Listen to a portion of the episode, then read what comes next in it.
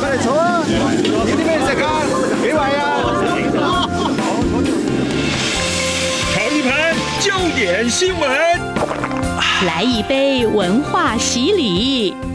加一点酸甜苦辣，包一锅人生百味啊！港式大排档，挡不住的香港大小事。黄美玲制作主持，每周五下午三点、晚上十点准时上菜。好好美呀！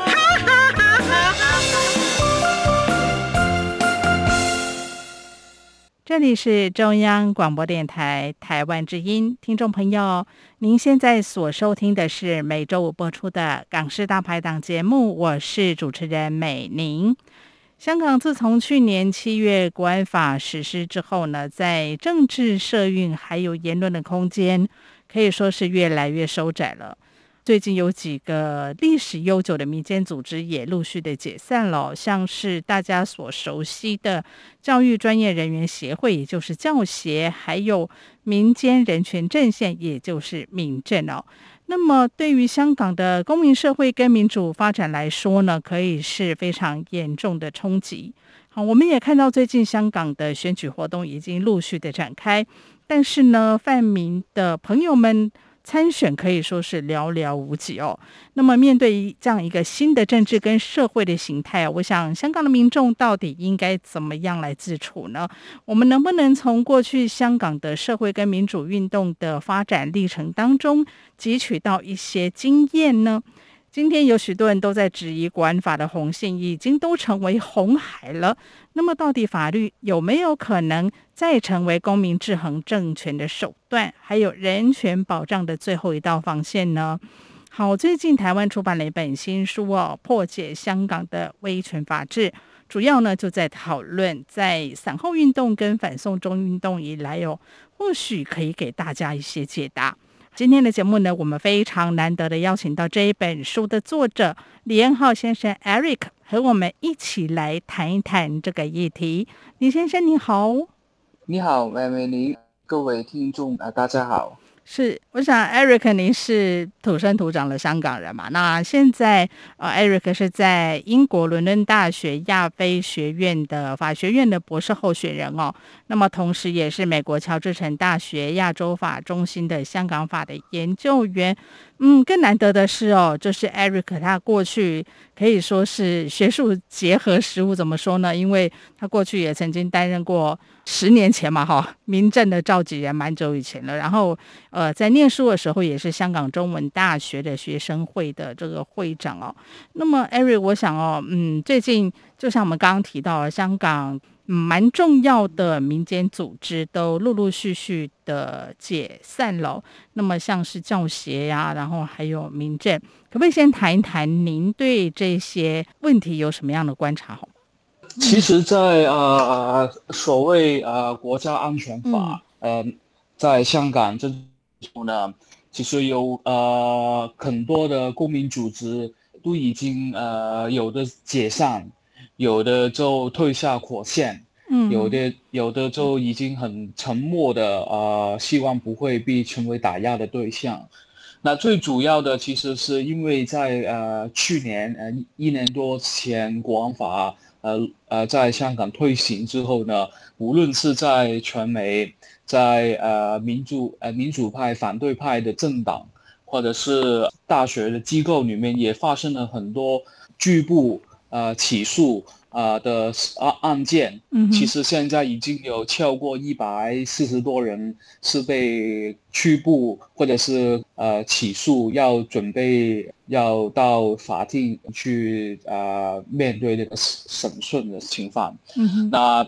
在这个情况，尤其是这国安法里面有很多的条文啊、呃，里面的控具的内容其实是非常之很含糊不清的，嗯、也就是定义很广阔。啊，打个比方，如果我现在在香港啊、呃、接受呃今天这个访问的话呢，嗯、可能已经有机会触犯国安法，因为啊，它、呃、对对呃外部势力、外部元素的联系，也可以是危害国安的一个理由。哦、啊，所以在这一种很含糊不清、很啊很很稳的情况之下呢，嗯，其实已经有一种很啊强的白色恐怖啊。那在这个情况下，其实，在过去几个月，尤其是在呃《苹果日报》呃倒闭，香港的《苹果日报》倒闭，对，啊、呃，还有就是有呃超过四呃四十多个的呃民主派的政治人物被冠军如女等候审讯的情况呢，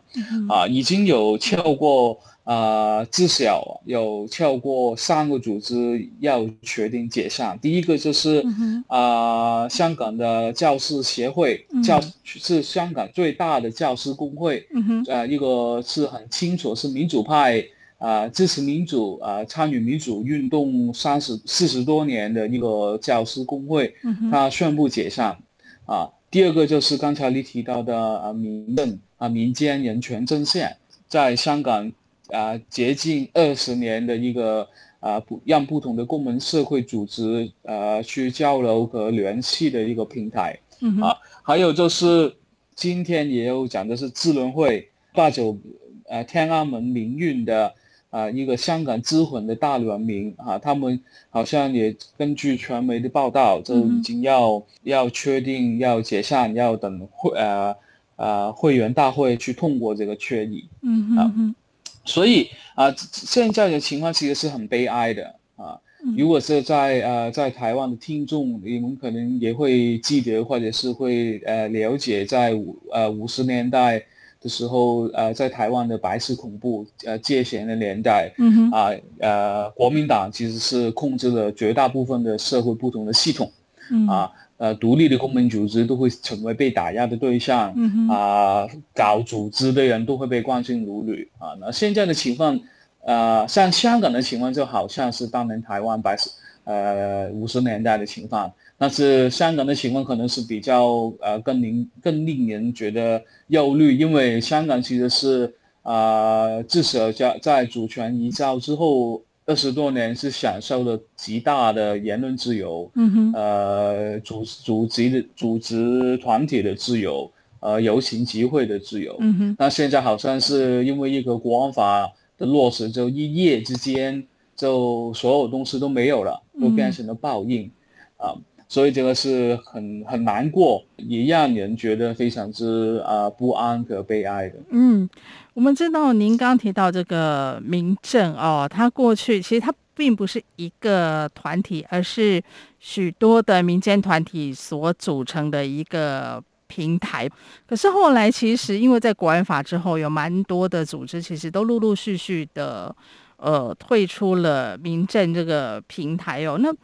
为什么现在还要继续的来政治追杀的这种感觉？那其实因为现在。民政或这些团体提出任何的集会游行，通常也不会被许可了。就像就像我们刚刚提到这个支联会一样，你今年连要办六四七，从去年开始也已经被禁止了。那教协更不用说了，他们已经成立都快要半个世纪。我想这些都是属于应该怎么说呢？比较温和的专业组织，或者是说政治性的。呃，组织哦，那那在这样子的一个情况之下，如果连这样的组织都没有办法存在的话，那未来香港的公民社会到底要何去何从呢？啊、呃，你这个问题很有意思，哦、因为正如你刚才讲啊，其实呃，过去无论是呃智联会，嗯，或者是民政这一些平台。他们去搞的游行集会，对啊，其全都是合法，大部分都是由香港的警方去批准的。没错没错。你就算是二零一九年的那个反送中运动啊，嗯、啊，当然民政举办了很多次的游行，当中有一些游行的申请都是被否决的。嗯。但是至少在在啊二零一九年六月七月。到呃，还有就是十二月到二零二零年的一月的游行啊，嗯、警方也批准我们搞游行，对，批准民政搞游行，嗯。啊，就是到这个疫情爆发之后呢，啊、呃，香港的警察就用了这个控制疫情的理由，对，去否呃不批准智能会搞六四啊晚会啊。不批准民政搞游行，嗯，然后就变成一个好像变成一个习惯，就是所有的合法呃和平的一些游行集会，只要是表达反对，嗯啊、呃、反对政府意见的都不会被批准。你知道，在香港现在有一个很红的乐队啊，叫 Mira 啊，他们他们在香港有公开的活动都有。都有几千个的粉丝都会去，都会去支持啊，都会去去看。这些也是公众的集会，但警方原啊没有说过不批准这一些的公开公众的机会，但只是针对这有政治性啊、有政治敏感或者是要公开表达反对意见的呃集会，有全都全都不批准。嗯啊，所以这个情况其实是很很不健康的，就是真的是一个走向一个威权化的社会的一个。一个面貌，就是所有，啊、呃，只有的是反对政府的，只有你是公开谈论政治的，呃，表示政治意见的一些一些的，呃，只会只要你不是跟政府哪一套哈、啊，其实你都没有空间去公开的表达。嗯、那这个情况其实就是一方面就是呃给公众一个信息，就是呃只要无论你是温和或者是激进的呃政治意见的抱持。抱持政治意见的人，嗯哼，啊，只要你是要公开表达的话，可能也会变成一个呃被攻击、被打压的对象，啊，然后如果你要继续参与政治的话，可能你只有一条路，就是你要选择，呃，一定要是跟随政府的大的方针。政府的大的意识形态啊，在一些政策的问题，你可能可以有不同的意见，但是意识形态下，你一定要跟随政府的路线或者政权的路线。那这是现在呃，今天北京跟香港经常要强调的，就是一个爱国者治港。那对他们来讲，爱国就是要支持中国宪法，支持中国共产党是呃在全国唯一的领导。嗯啊，那从这个的意识形态下，就是。啊，所有啊意见人士、意见的组织都可以是不爱国的人了。嗯，我觉得这个还蛮可怕的。像最近不是还发生那个呃杨春的那个绘本嘛，就是呃言语治疗师总工会那个，就是他 们他们都觉得这个是不能被接受的哈。好，那么节目进行到这边呢，我们先休息片刻哦。稍后我们再请 Eric 李延浩李先生呢来谈一谈他最近出版的新书《破解香港的威权法治》，对于散后到反送中这段时间哦，香港社会运动提出什么样的观察跟批判呢？我们稍后回来。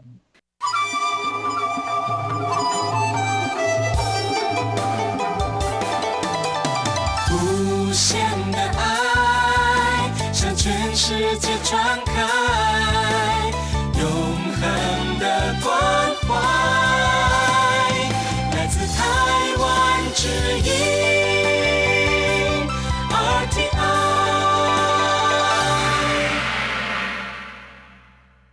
听众朋友们，您现在所收听的是中央广播电台台湾之音港式大排档节目，我是美玲。好，我今天我们访问的来宾呢是英国伦敦大学亚非学院法学院博士候选人，同时也是美国乔治城大学亚洲法中心研究员李恩浩李先生哦。好，那么最近呢，Eric 出版了新书《破解香港的威权法治》。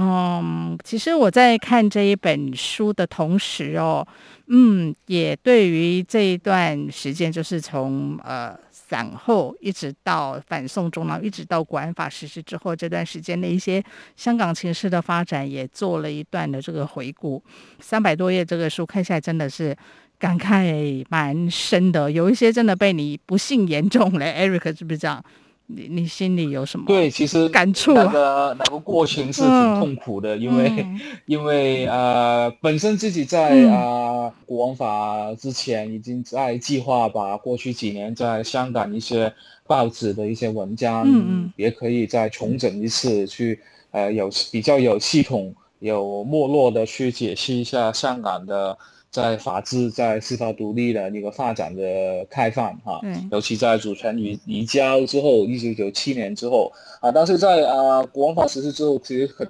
其实很多的情况都有很大的变化，嗯，而且在写的时候，其实呃也是也是挺痛苦的，就是每天好像要去啊、呃，要回顾就是香港发生的一些一些很不幸和很不公义的情况啊，以及在书写的过程也是一种啊，好像又不能去重复去去去看这个事情啊。嗯，但是也觉得在啊完成呃这本书之后，也发现其实啊，的确，其实我们现在香港。面对的很多的政治不公义、司法不公义的问题呢，也不是单单是因为有国安法，嗯，也不单单是因为有过去香港的大型的抗抗争的运动，嗯哼，或者甚至是因为呃中共呃接呃在一九九七年接管香港，其实在香港本身一个做一个前英国的殖民地里面，已经有很多的。蛛丝马迹，嗯，就是令香港的法律制度，香港的法律本身也是变成一种啊、呃、政权压迫人的工具。嗯哼，所以我在整本书主要是分三个部分，也在三个部分里面，我首先去回顾一下香港这个啊、呃、法治和司法独立的一个面貌，嗯啊，然后就是去回顾，就是原来其实香港的民主运动啊，跟一个维护法治。抵抗那个啊威权法治的一个运动是分不开的。嗯哼。呃，这个一九年的反送中运动，啊、呃，到二零年就是一个国安法的落实，其实这是一个最关键的一个事件，去表现这一种香港公民社会对这个法律制度的反抗，还有就是一个呃辩证的另外一个的回应的那个过程。嗯哼。那所以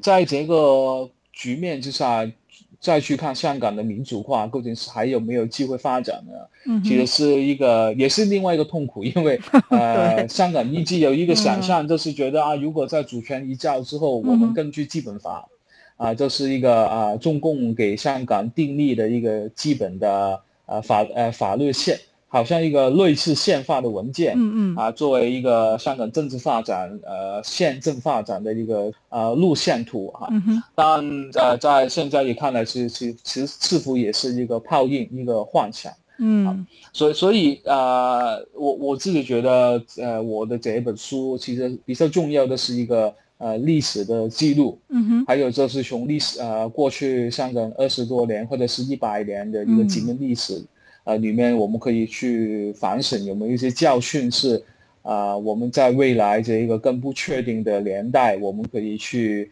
去有一些呃思想的资源去做一些回应吧。嗯，所以其实大家现在在谈，哎，香港我们要争取什么样的民主自由，我们就必须再往前去看，说我们过去经历了什么样的事情，这样我们才能更有一个更清楚的脉络跟面貌嘛，对不对？对，因为在这个可以呃讲一点，就是啊、呃，有很多朋友在我写书的时候，呃，就告诉我，其实还还谈什么呃民主化，还什还为什么要谈这个呃民主化、民主运动怎么走啊？因为民主化的路已经堵了啊、呃，就是一呃今年三月，因为呃北京全国人大就是通过要把香港的选举办法都要改。对啊，大部分是允许呃直接选举的、公开选举的，以及在立法会或者是在一个选举行政长官的一个的委员会里面都全都被堵了，嗯哼，都变成是由中共可以直接去呃钦点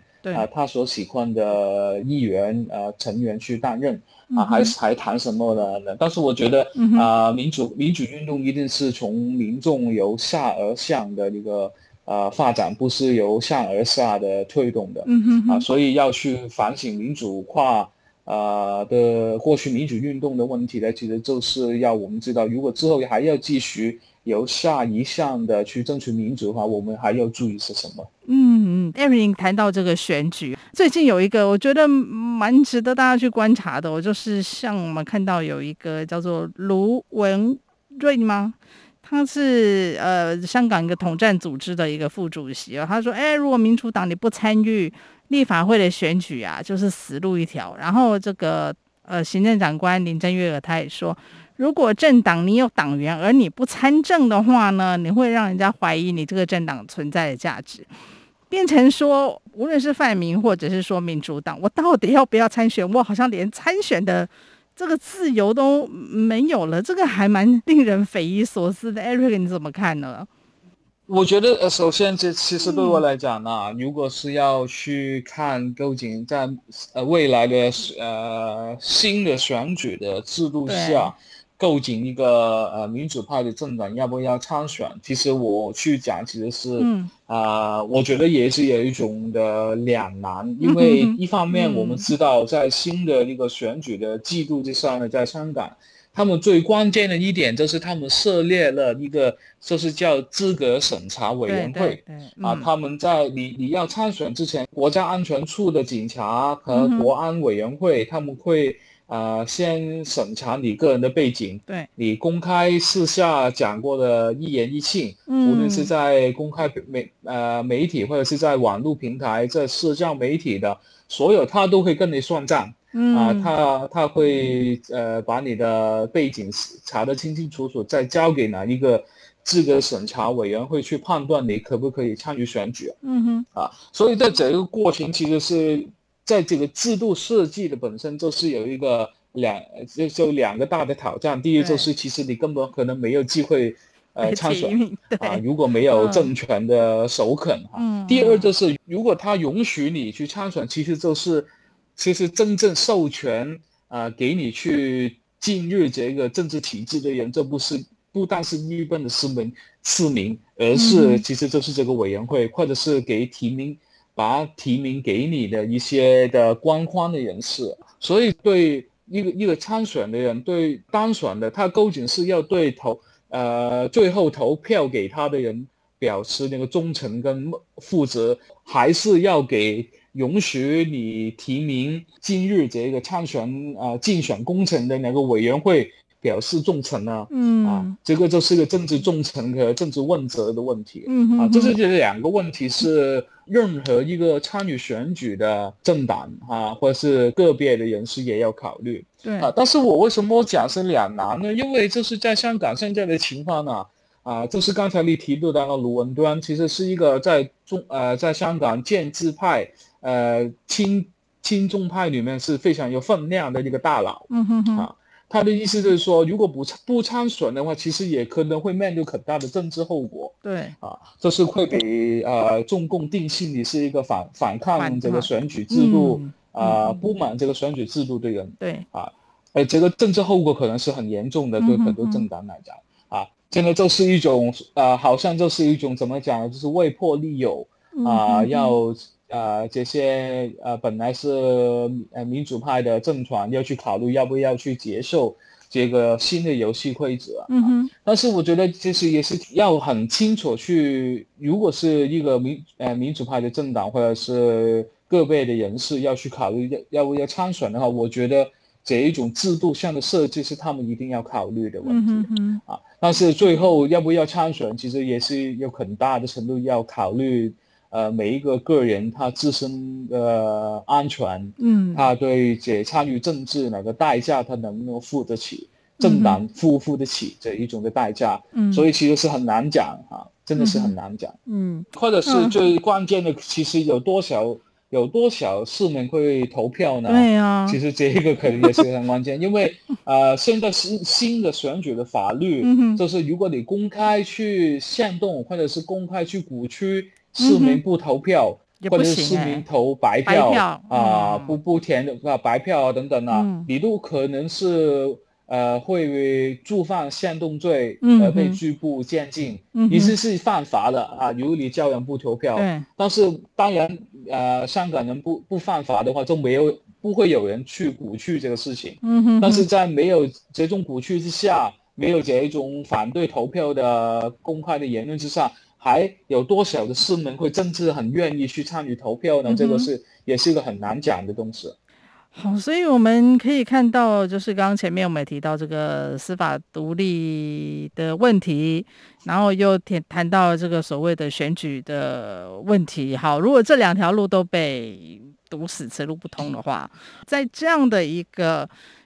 嗯，可以说是僵局跟困局之下，您对于香港的朋友们还留在这边的人，或者是说他已经离开的人，应该如何自处呢？您有什么样的看法呢？